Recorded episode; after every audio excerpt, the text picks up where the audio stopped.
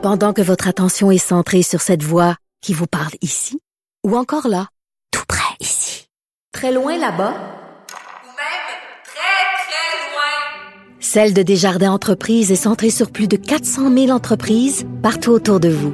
Depuis plus de 120 ans, nos équipes dédiées accompagnent les entrepreneurs d'ici à chaque étape pour qu'ils puissent rester centrés sur ce qui compte, la croissance de leur entreprise.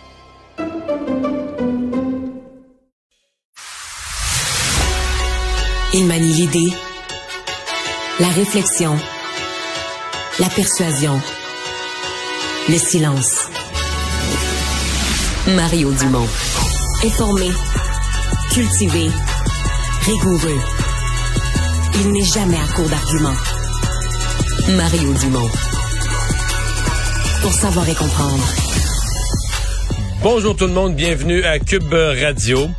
C'est demain, ça vient d'être annoncé, c'est demain qu'on aura le rapport du juge Rouleau. Hein, vous vous en souvenez, vous vous en souvenez pas? Euh, ben oui, euh, durant l'automne, le juge Rouleau a écouté euh, différents témoins pendant plus d'un mois euh, sur les la pertinence ou non pour le gouvernement fédéral, les motifs du gouvernement fédéral pour invoquer l'état d'urgence lorsque les camionneurs et autres manifestants euh, anti-mesures, anti-vaccins, anti tout ce que vous voulez bloquaient la ville d'Ottawa. Donc, est-ce que Justin Trudeau avait raison? Est-ce que le recours euh, aux mesures d'urgence a été exagéré, antidémocratique? On se rappelle qu'on avait quand même saisi des comptes de banque, etc. Donc, c'est demain que le juge Rouleau va nous faire connaître ses conclusions. Tout de suite, on rejoint l'équipe de 100% Nouvelles. Regardez LCN. 15h30, c'est le temps d'aller retrouver notre collègue Mario Dumont. Bon après-midi, Mario. Bonjour. Projet de loi sur l'élargissement de l'aide médicale à mourir qui a été déposé aujourd'hui. Alors, le gouvernement Legault veut élargir euh, l'aide médicale à mourir non seulement pour les personnes qui souffrent d'Alzheimer, mais aussi ceux et celles qui sont atteintes d'un handicap grave, incurable. On va te faire entendre aujourd'hui l'extrait du ministre de la Sécurité publique, François Bonnardel, qui avait été personnellement touché. Il avait fait un plaidoyer en 2017. Sa mère, à ce moment-là, elle était atteinte d'Alzheimer et il plaidait justement pour l'élargissement de la loi. Écoutons l'ensemble. Je pense qu'aujourd'hui, c'est un point important. Voilà quelques années, euh, si ma mère avait eu cette possibilité, je crois qu'elle aurait signé ce document. si j'ai cette possibilité, dans les prochaines années de signer ce document, je le ferai. Mario, dans le fond, ça résume très, très bien la réalité de bien des familles des Québécois qui vivent avec un proche qui souffre, par exemple, de, la maladie d'Alzheimer. Oui, oui, tout à fait, tout à fait. En fait, il y, a comme, euh, on pourrait dire, deux sources principales au projet de loi d'aujourd'hui. Euh, l'intervention mhm. du député ministre maintenant, Bonnardel, et d'autres aussi sur l'Alzheimer. Donc ça, c'est pour la partie consentement anticipé. Puis l'autre partie, euh, pour ce qui est de, de, laisser tomber le critère de mort imminente, c'est le jugement euh, de, de M. Truchon. Et euh, c'est ça qui avait été... Il y a que Mme Gladue. C'est comme les deux éléments. C'est sur dire qu'à partir de ces deux départs-là, on a fait une, nouvelle commission là, de révision de l'aide médicale à mourir qui existait déjà depuis quoi sept ans. Et on arrive donc aux modifications d'aujourd'hui. Dans le cas du consentement préalable, du consentement qu'on définit quelques années avant, c'était, euh, ça a été complexe parce que là, il fallait mettre, il y a tous des éléments de droit. Il y a des garanties de droit au sens de légalement, comment tu fais ça, euh, comment tu désignes une personne, parce que là, tu arrives à demander la mort à un moment où tu ne seras plus capable de donner un consentement libre et éclairé. Donc, à un moment mhm. où tu es complètement lucide, tu signes des documents, tu remets à des tierces personnes un pouvoir gigantesque quand même, que quand tu seras rendu dans tel type d'état, puis à ce moment-là, toi, tu seras plus, tu seras plus là, tu seras plus capable, tu n'auras plus tes facultés pour prendre la décision. D'autres médecins, membres de ta famille, vont, comme on dit, là, vont, peser sur, le, bouton. d'ailleurs. Ouais, donc c'est c'était un encadrement là, qui était qui était nécessaire euh, et euh, donc faut, se souvenir quand même que le ministre Christian Dubé avait déjà fait un projet de loi en ce sens-là avant l'élection il y avait quelques morceaux dedans là, qui avaient accroché. Ça avait retardé un peu euh, l'étude. Puis à un moment donné, on s'est retrouvé, on s'est retrouvé coincé dans le temps. C'était la fin de la session. C'était la fin du mandat. on partait en élection cet automne. Et donc, c'est pour mhm. ça que le ministre Bélanger, maintenant, en début de mandat, reprend le travail pour une partie avec les mêmes éléments, pour une partie avec, je pense, certains ajustements euh, basés sur euh, ce qui est les commentaires qui avaient été faits au printemps dernier. Par contre, nouveau projet de loi qui ne considère pas les troubles mentaux comme maladie admissible, contrairement au fédéral. Euh, pourquoi, Mario? Je sais pas pourquoi. Ben, Je pense que c'est extrêmement délicat. Oui, mais pourquoi le fédéral le fait et nous, on le ferait pas au Québec? Le fédéral le fait, mais le fédéral n'a pas l'unanimité. Hein? C'est la différence. Au Québec, on a toujours essayé d'agir dans mhm. l'unanimité, d'aller au rythme où on garde l'unanimité des partis. À Ottawa, il y a un rapport qui a été déposé hier, mais les conservateurs sont dissidents une différence. Je sais pas. Dans la population, quand on parle de maladie mentale, je, moi, je le sens à chaque fois qu'on... En fait, les deux thèmes abordés par le fédéral aujourd'hui, la maladie mentale puis les enfants, les 18 ans et les moins de 18 ans, on est sur des terrains plus glissants où le consensus social, à mon avis, est plus restreint. Peut-être qu'il y a une majorité, si on le sondait, qui est quand même d'accord si on explique les circonstances. Mais comme on dit, quand tu regardes les yeux des gens, là, si tu parles de la maladie mentale, parce que la maladie mentale, c'est toujours la notion. je sais que des professionnels, un psychiatre serait avec nous puis dirait oui, il existe des circonstances où c'est chronique, ça ne se guérira pas. Mais je pense que pour le commun des mortels, euh, on croit, euh, on croit sans poser de questions qu'un certain type de cancer rendu à un certain stade, c'est terminé. On a tous connu des gens, on a tous accompagné des gens vers la mort dans ces circonstances-là. Euh, des maladies, bon, je sais pas, la maladie de Lou Gehrig, etc. On, sait ce que ça mhm. donne, on en a vu. Quand tu dis une maladie mentale ou une dépression chronique dont les gens reviennent pas, je pense qu'il y a une grosse éducation à faire parce que ben des gens vont dire ah ça là tu sais à un moment donné tu vois la lumière au bout du tunnel puis t'es déprimé pendant un an deux ans ça paraît long puis tout à coup même chose pour un enfant, un jeune. Euh, il faudra vraiment que ce soit. On est sur des terrains, je pense, qui sont moins consensuels. Et c'est peut-être là que le gouvernement du Québec a pas voulu aller. je dis ça en disant quand même c'est pas clair qu'ils ont la médecine et le droit de leur côté. On va voir comment les consultations vont évoluer et comment la ministre Bélanger va, va se conduire là-dedans. Parce que moi, je pense qu'il y a des groupes du secteur médical, des groupes de médecins qui vont venir dire, ben non, vous pouvez pas dire ça, la maladie mentale est une maladie, point. Et il est pas impossible que sur le plan du droit, de la Constitution canadienne, etc., euh, si tu as droit à l'aide médicale à mourir dans certaines circonstances de maladie, puis que la maladie mentale doit être considérée aussi comme une maladie, mais le 1 plus 1 égale 2 du droit, c'est que ça, ça te conduit vers le même droit que les autres. En tout cas, on est, le, terrain est glissant. Tu as l'opinion publique, tu as la médecine, tu as le droit. Et j'ai aucun doute qu'il va y avoir des débats sur ce, sur ce segment-là euh, dans les, les, mois de consultation sur le projet de loi. Mario, le ministre de l'Énergie, Pierre Fitzgibbon, qui a tweeté hier concernant la personne qui va succéder la PDG d'Hydro-Québec, Sophie Brochu. Il a dit ceci, il a écrit en fait, il n'y a pas de doute, le prochain PDG d'Hydro-Québec sera un Québécois.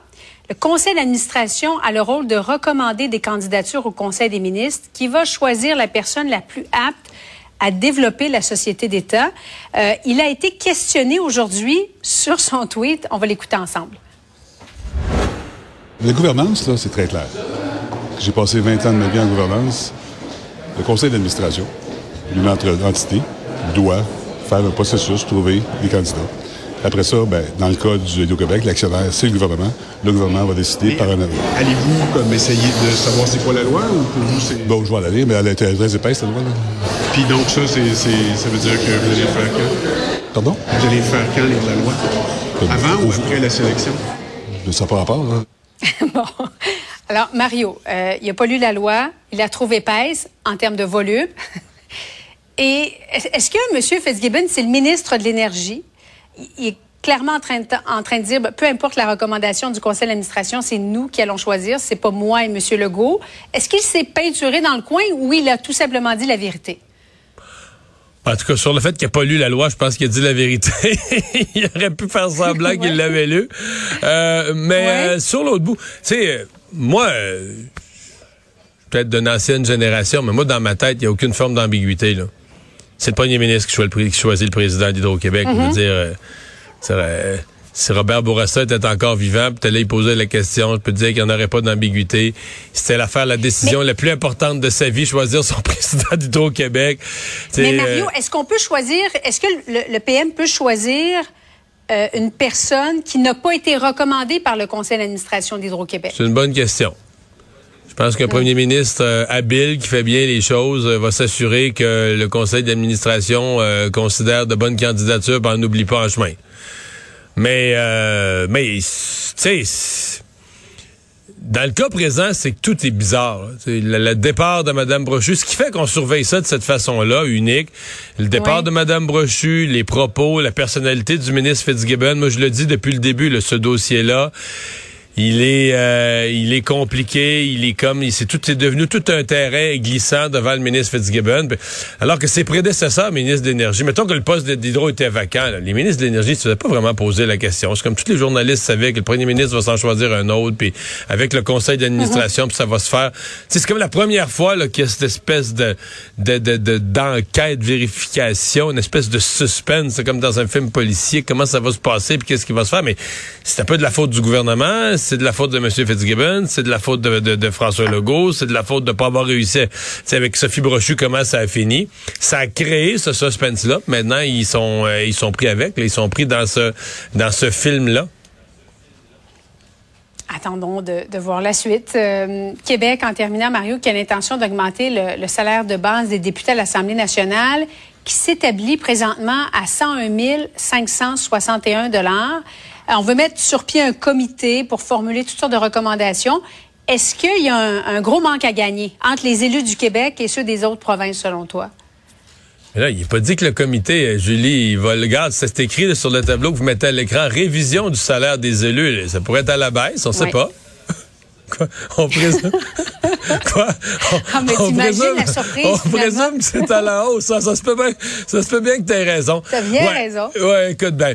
Euh, oui, je pense que c'est le but. Ça fait longtemps que ça traîne, mais tu sais, euh, ça demeure un dossier toujours politiquement difficile. Moi, je trouve ça extrêmement maladroit de faire ça. Autant Ouais. je suis pour l'augmentation du salaire des députés. Là, écoute, je, je- par rapport à ce qu'ils travaillent. Puis moi, ce que je trouve ridicule, c'est dans la hiérarchie du gouvernement, là, les élus sont de plus en plus bas. Mhm. tous les fonctionnaires. Sais, bientôt, les infirmières vont gagner plus. Si on a une autre ronde d'augmentation du salaire des infirmières, les infirmières expérimentées au sommet de l'échelle vont gagner plus que les députés. Mais, euh, c'est juste que euh, là, tu négocies avec le secteur public. Fait que si tu arrives avec une augmentation de 15% du salaire des députés, me dire que ça te fait une belle jambe pour dire aux employés de l'État, mais je peux pas vous donner plus que Oui. 2-3 Tu sais, c'est- c'est pas tellement euh, je suis pas tellement sûr que ce soit le bon moment. Ceci dit, je me suis amusé en sachant qu'on allait se parler. Je suis allé tout à l'heure, tu sais, simplement sur un simple site d'offres d'emploi là. Regarde, Oui. présentement, il y a un arrondissement de la ville de Montréal qui cherche un poste juste de directeur des- directeur d'arrondissement. Et on vient de dire un député gagne 101 000. Un directeur d'arrondissement à la ville de Montréal, le salaire commence à 149 362, s'échelonne jusqu'à 188 000. J'en avais trouvé un autre juste avant, là, un directeur au ministère Oui. de la, le ministère des Mines. Cherche un directeur des politiques. C'est quand même un travail important et tout ça. Euh, commence à 104 000, ça monte jusqu'à 130. Donc, c'est juste pour dire que tu sais, tu tu regardes toutes sortes d'employés du secteur public qui sont des cadres, là, qui sont des directeurs et tout ça.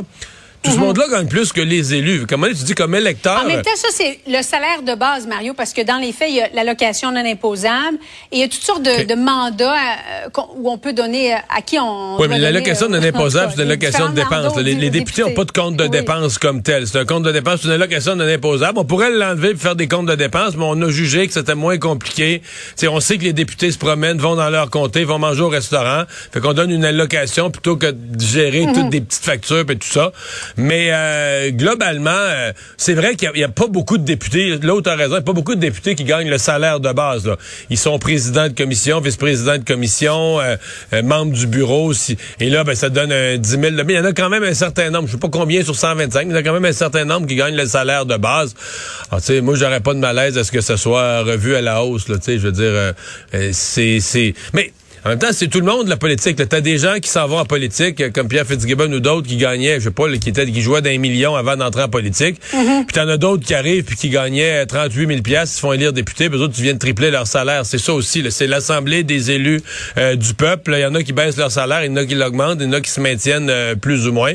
Mais c'est juste dans la hiérarchie de tout ce qu'on paye au gouvernement. Tu dis, si nous, comme électeurs, on pense que notre vote a un peu d'importance, ben ceux qu'on élit, on devrait peut-être les remonter un petit peu dans, dans la grille. Là. Merci beaucoup, Mario. Salut. Bon après-midi.